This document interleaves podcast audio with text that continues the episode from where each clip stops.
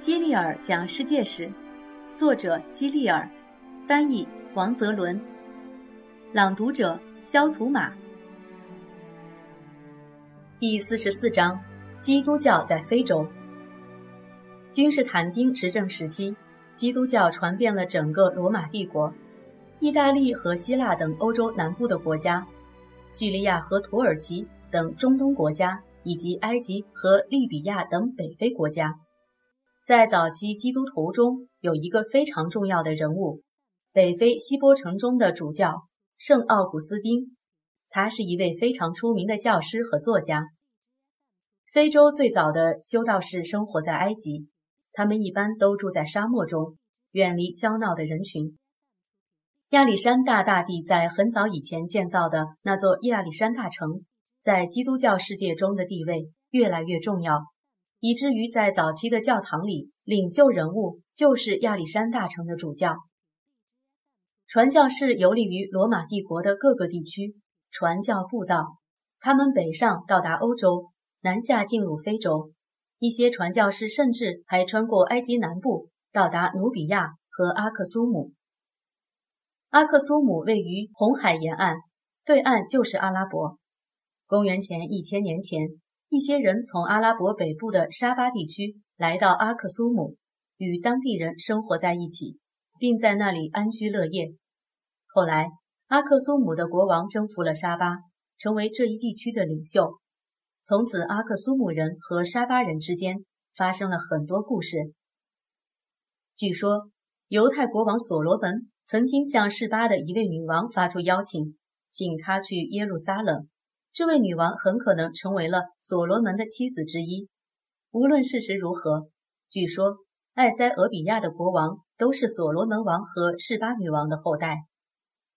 阿克苏姆是一个贸易中心，在它周围有很长的海岸线，船从阿克苏姆起航，可以沿着红海到达埃及，也可以往南进入印度洋。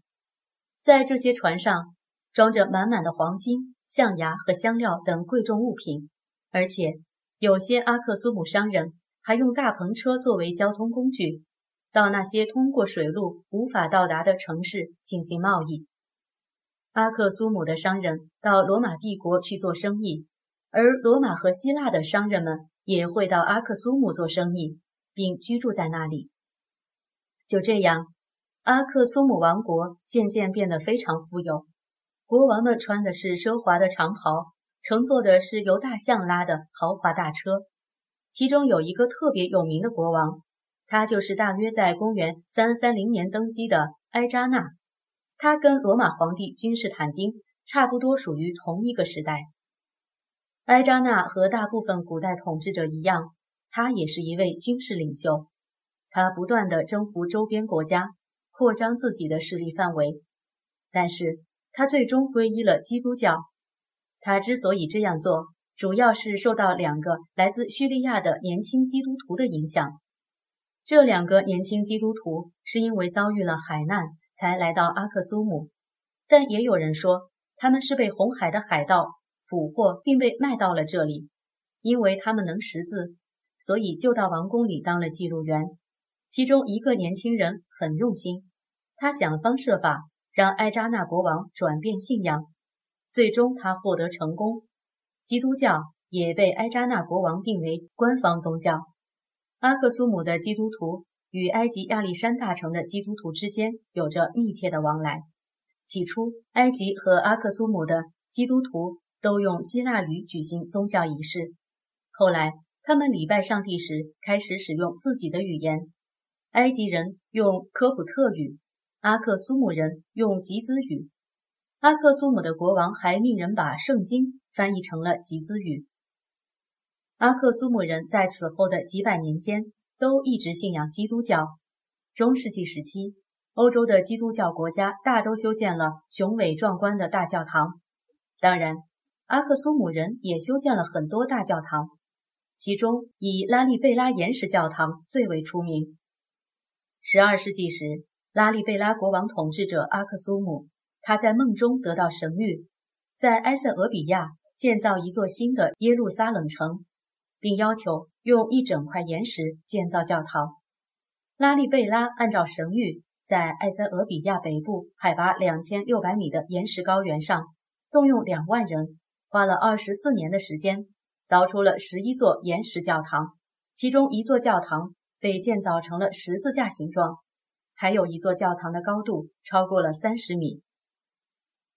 工匠们在教堂内部雕刻了大量美丽的图案，这些图案的颜色都很鲜艳。在教堂内部的墙壁和祭坛上还装点着金叶子。如果你去埃塞俄比亚旅行，一定要去参观这些教堂。从埃扎纳王时期开始，阿克苏姆在基督教世界中存在了几百年，后来被分离了出去。在下一章你会了解到。导致这个结果的原因是阿拉伯征服了整个北非，并且在那里创立了一种新的宗教——伊斯兰教。在埃及，除了那些坚定的信奉基督教的人之外，大多数埃及人和努比亚人都转信了伊斯兰教。这时，阿克苏姆过去的贸易线路就此中断了，因此繁华强盛的阿克苏姆渐渐走向了衰落。北非的一些国家都试图保持自己的独立性，坚持信仰基督教，但是彼此间的距离都太远，最终欧洲人与埃塞俄比亚基督徒之间的联系中断了。但是在那里依然还有一些基督徒，现在他们的历史遗迹也被我们发掘了出来。阿克苏姆方尖碑，阿克苏姆方尖碑是阿克苏姆文明的象征。它全部由花岗岩砌成，高二十四米，重两百吨，距今已有一千七百多年历史。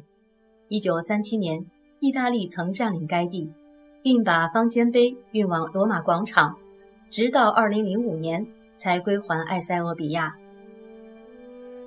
拉利贝拉岩石教堂，拉利贝拉岩石教堂位于埃塞俄比亚北部两千六百米海拔的岩石高原上。是非洲唯一的天主教堂，它是由两万人花了二十四年用手工在岩石上凿成的。